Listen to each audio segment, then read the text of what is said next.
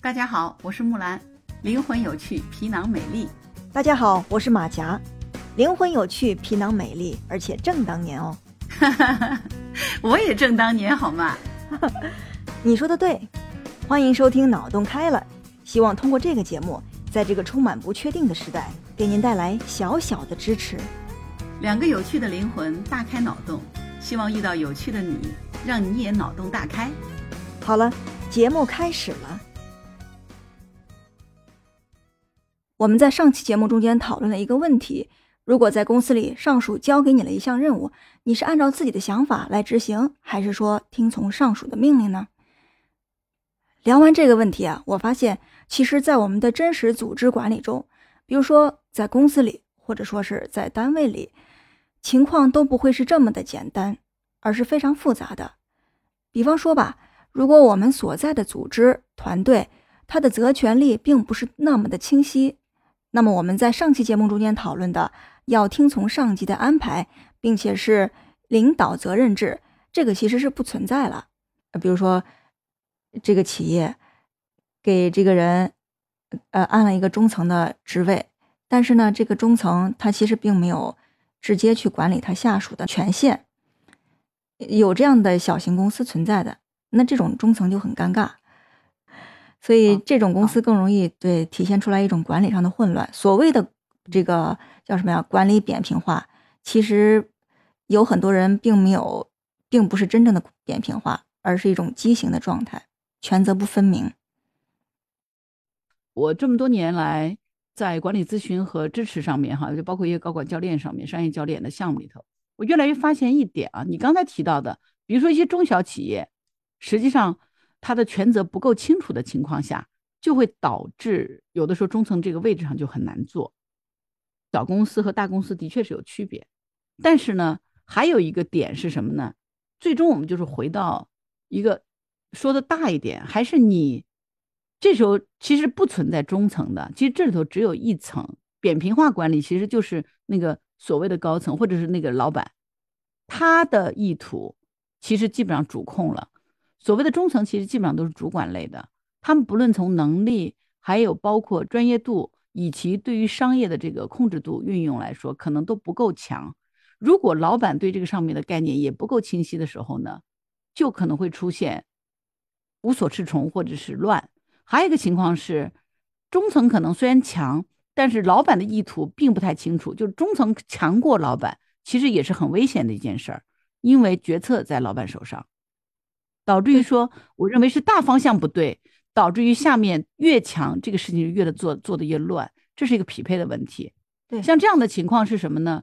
在责权不清楚的情况下，不是说只有小公司才会有这个责权不分明，其实大公司也是一样的。因为组织当中的分权，它是没有办法像一张纸，哎，给它撕开一撕两半儿，那么干干净净、清清楚楚的。它有时候。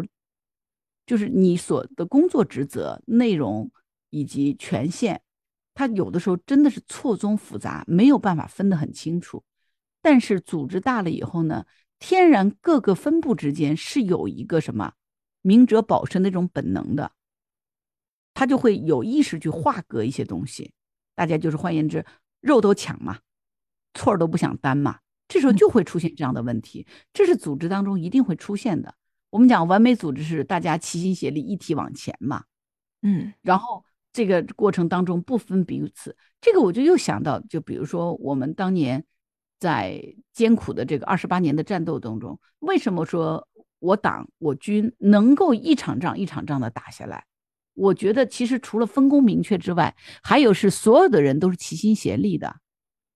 真正在战场上的时候是没有那么绝对的计较的。当然，指挥权和这个是不一样的啊，没有说因为在战场当中，哎，我的位置在这儿，然后我看到你有危险了，我不会去替你稍微挡一挡或者救你一命，这个是不存在的，所以才有了我们今天的胜利。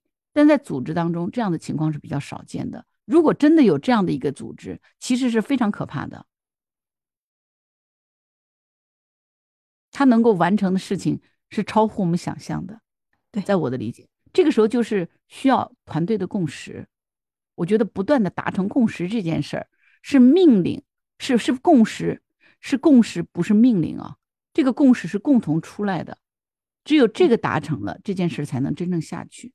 所以共识很重要，而且是反复的共识。嗯，对，就是目标的清晰化，然后要达成什么？为什么你觉得它有困难？因为每个人站在的角度不一样，他判断这事的标准是不一样的。你也可以理解说，他手里的资源不匹配，甚至于说他手里有这个资源，但是因为他看待这个资源的态度不一样，他就以为他没有这个资源。这些东西都是认知，其实最复杂的在这里面。对，再加上标准不清晰。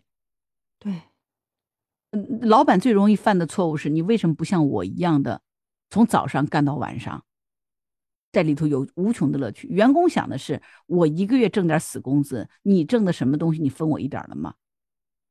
这就是不能换位理解的。甚至有的，我我我曾经辅导过一个呃一个公司，就是它里面有一个杭州的拆二代啊。什么叫拆二代？就是家里拆迁户嘛。对，有大概有五套房。他是个男孩儿，呃，也年纪挺轻的，大概三十岁不到。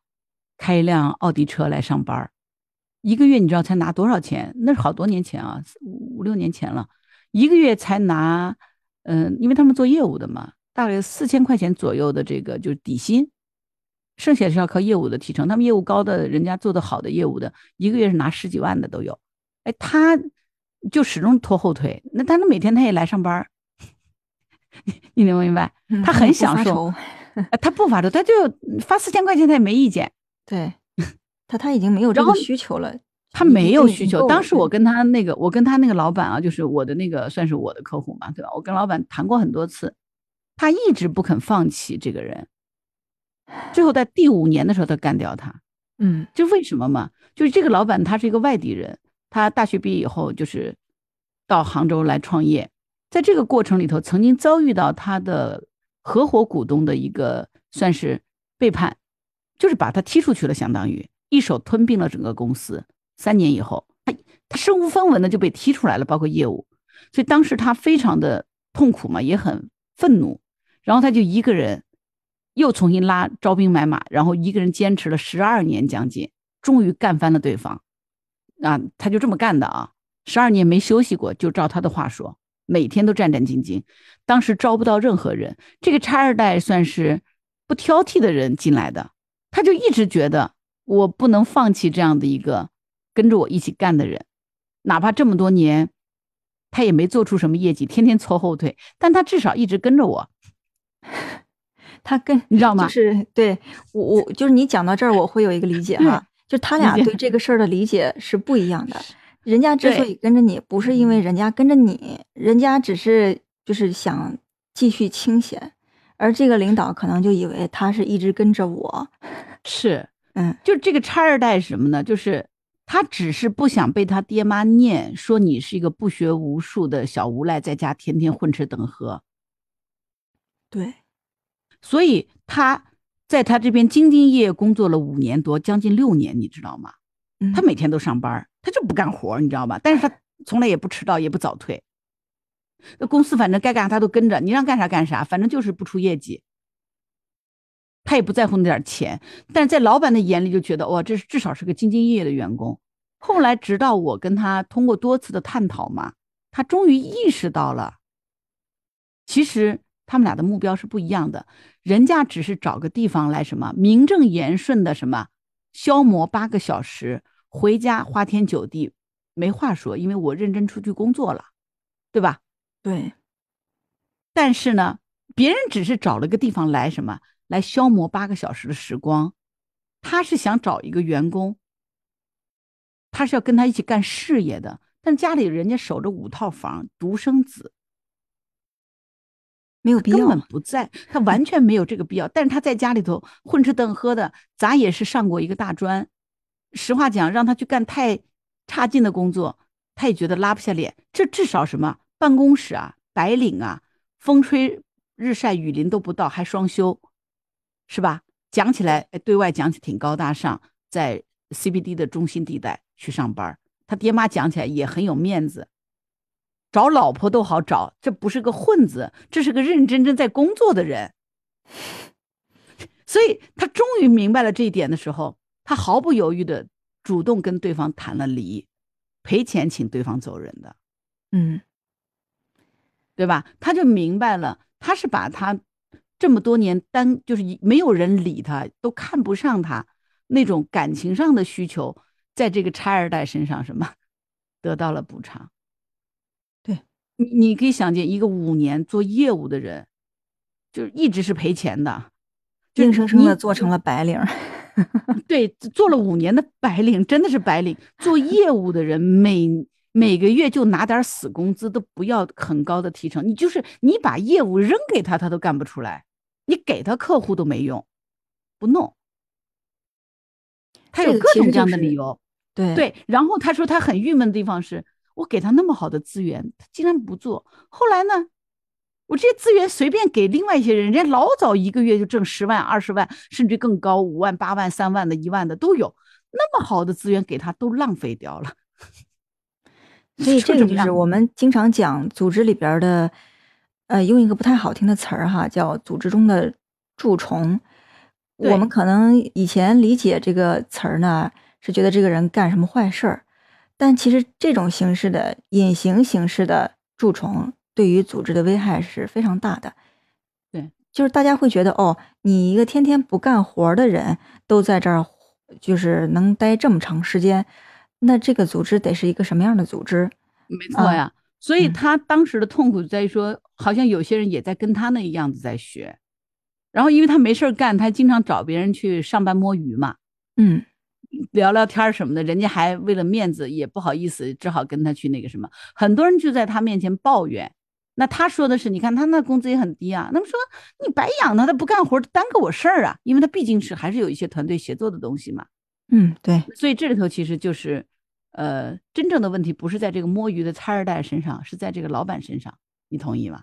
我同意，我完全同意。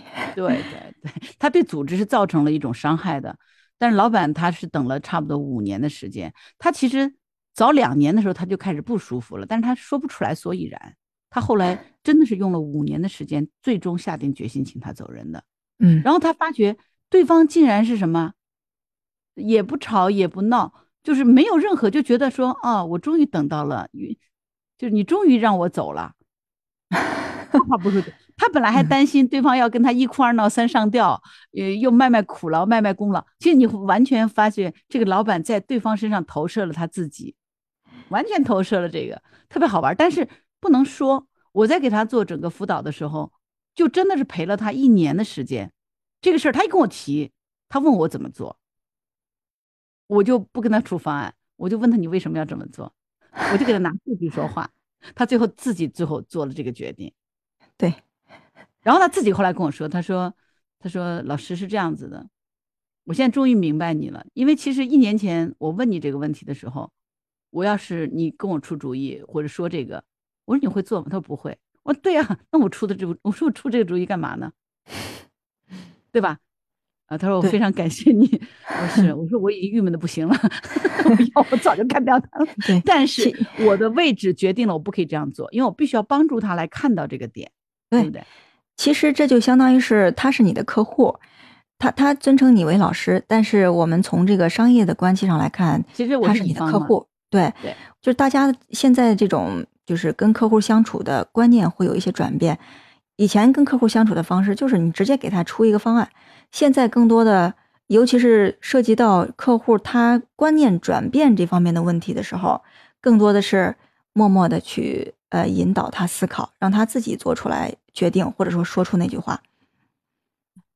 但这个过程里头，并不是我完全不做事儿，对，是是真的是用了一年的时间，我每个月要做一次跟他是要有这个引导，或者说是暗示也好，或者说帮助他去分析也好。嗯，对，因为他这个过程背后不仅是对这个拆二代，是他对整个公司里头的一些认知，他是按照五年前的这种思路去想问题的。对，你一定是要把这个给他提上来以后，所以他整个公司的业务啊，各方面都大刀阔斧的进行了改变，对，整个当年的业务提升百分之五十上去了，嗯咵就上去了。这么好。因为他不肯，我为了让他去制定他的这个就是业绩的这个提升量，就跟他扯了好长时间。他的一个态度是，你不做到，你咋知道？你定的计划没有用，不需要定计划，也不要提要求。对我说，你不得算算，你得至少增长多少才能保证你的支出、你的所有的东西不要掉下来，不缩水嘛？对，后来他终于接受了这个概念，是没有百分之就是四十的这个提升都不足以保底，虽然是挣钱，你嗯理解？对对，所以他，所以这个客户后来我是跟他合作了三年多，嗯整个提升上来了啊！我刚刚结束了，才才结束了这个合作的这个状态，所以他嗯经常没事还给我打电话，哼就是意思他说没有你的陪伴我在单飞啊，我说对，他说我知道不能多找你，因为找你应该付钱，我说对，你知道就好了。我请你吃饭，我说不吃，吃饭也要付钱，特别好玩，你知道吗？我说我值钱的就是时间嘛，他说我懂啊，他但是真的很想跟你亦师亦友的就吃个饭，我说我不吃你那个饭，你那个饭你付咨询费，我可以请你吃二百顿饭，他笑死，特 别好玩儿，你知道吗？嗯，就就很棒的一个一个一个一个老板，我觉得他很不容易，大学毕业对吧？一个人在杭州打拼，然后非常执着和坚持在在做这些事儿，挺好的一个人。对对，就是你刚刚分分享的那些话呀，我会想到，呃，我我也会做一些联想，就是我们很多时候其实是被自己绊住了。是，嗯，对，我们很容易用过去的思维来评价现在的事情，或者说是，如果以前的方式，以前做事的方式成功了，我们就愿意把这个经验，或者说是把这个做事的模式，把这个思考问题的方式，直接挪用到现在。但是很多时候，我们面对的问题，我们周遭面对的环境是会不断的转变的。随着我们公司也好，个人也好，团队也好，它发展阶段的不同，我们面临的问题和我们需要应对它的方式也不一样。那过去影响我们的一些习惯呀、思考呀，可能要很快的进行一个转变，但往往在这个转变的过程中间，就是我们自己是自己的阻碍。对，这个就是有一句老话嘛，就成也萧何，败也萧何嘛。呃对，就是我们最大的长处，其实就是我们最大的短板，讲的就是这件事儿。嗯对，所以所以他要求我们不断的自省，所以才会有那句话嘛：“吾将 三日自每天自省三遍，那就是真的是圣人嘛。”那很难做到。所以其实我为什么说我后面咱们在做的很多事情，我觉得你身边如果有一个人能够经常的给予你支持和提醒，甚至于说给到你，让你能够去照镜子，这个人你一定要好好珍惜他，很难得的。嗯，是的，啊，这就是为什么太宗在某一段时间内这么重用魏征的原因吧。而且就是我们可能并不是每一个人都这么幸运，能够遇到自己的一面镜子哈，或者说是能够身边一直有这么一面镜子，这就要求我们自己也要有一个更加主动的意识。有一个词儿叫清零，心态上的清零，这个很重要。对所以现在为什么说，呃，我们现在有一些很热的名词，我觉得都跟这个有关，比如说正念、自我觉察，其实讲的就是当我们身边没有这些人的时候，没有一面镜子，我们如何能够让自己保持自我的觉察和自省？所以冥想啊、正念啊、自我觉察呀、都出来了，现在特别热这些嘛。对，是的，其实就是我们在寻求自己内在，向内在发掘自己的力量。在没有嗯人帮助我们的时候，我们能够通过什么自己的内观来看到自己的状态。就是你会发现啊，我会发现啊，就是现在我们很多很多人普通人在做的一些事情，像什么冥想呀、呃自我觉察呀，这些在古代，呃或者哪怕是在近代，是那些特别传统意义上的社会精英啊，比如说贵族、知识分子阶层，是呃是他们会做的事情。